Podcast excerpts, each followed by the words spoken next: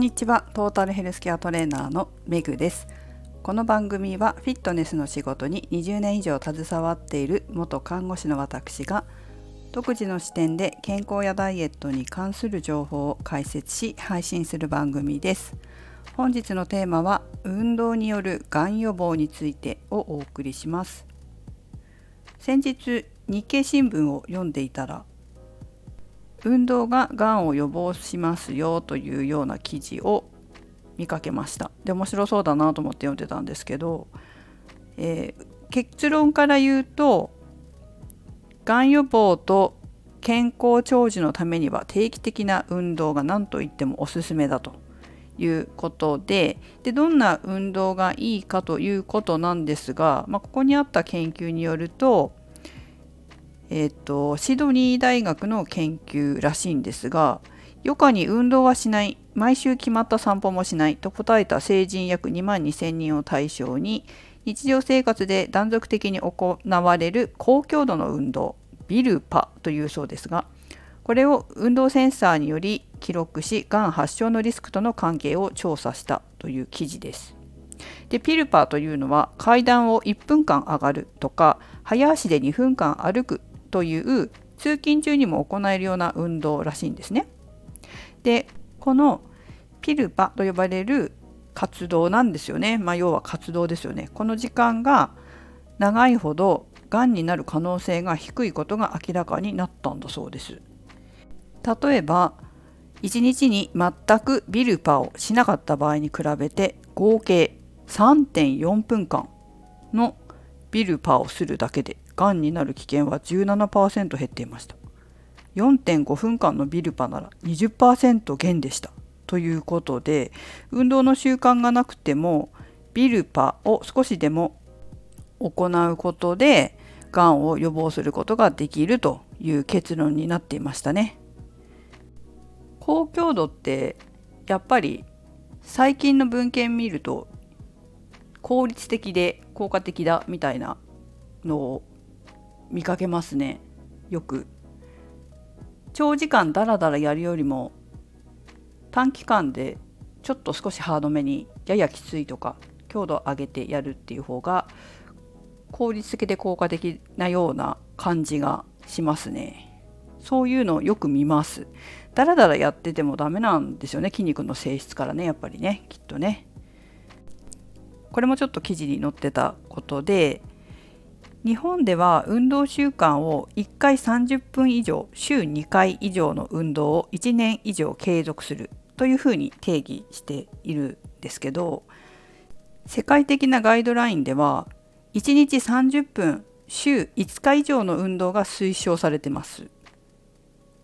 つまり国際的には日本の運動習慣っていうのは、まあ、推奨されてる運動習慣というのは甘いんですね。しかもこの甘い基準をクリアしている日本人の割合つまり1回30分以上週2回以上の運動を1年以上継続するという国際的に見ても甘いこの基準をクリアしている日本人の割合は男性が約33%で女性でたったの25%なんだそうです。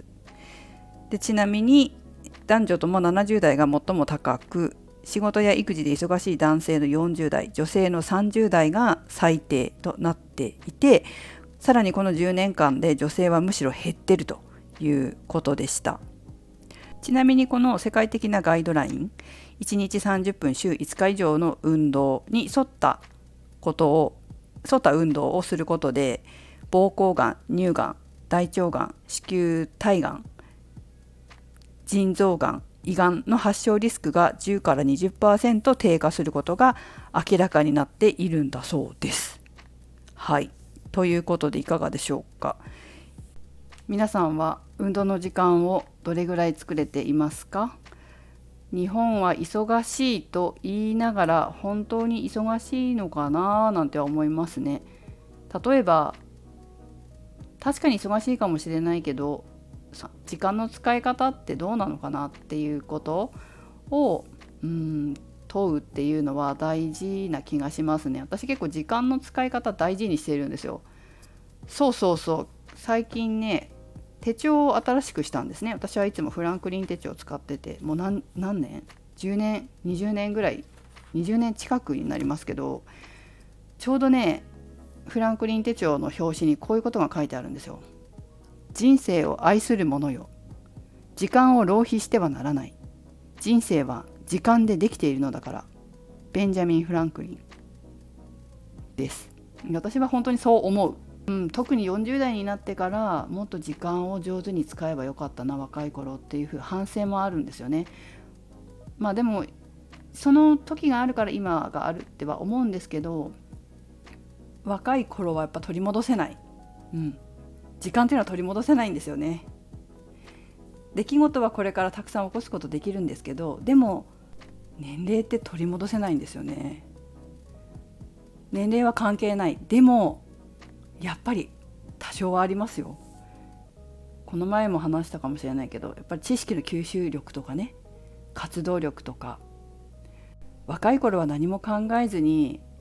こう無鉄砲なことに挑戦できたけど年重ねると経験してきてできなくなったりするじゃないですかでも若いくて何も知らないからできたってすごい大事な経験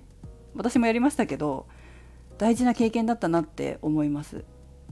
ということで、えー、皆さんも上手に時間をやりくりしてやっぱり今は今通り過ぎちゃったら帰ってこないので是非将来元気で健康に美しく過ごすためにもなんとかね時間を上手にコントロールして時間をコントロールすることもすごく大切ですからね。コントロールできるのは自分しかいないんで時間って。なので皆さんも是非運動足りてないなという方は時間をコントロールするということも視野に入れながら自分の人生を自分でコントロールしていきましょう。私もこれからもやっていきたいと思います。それではメグでした。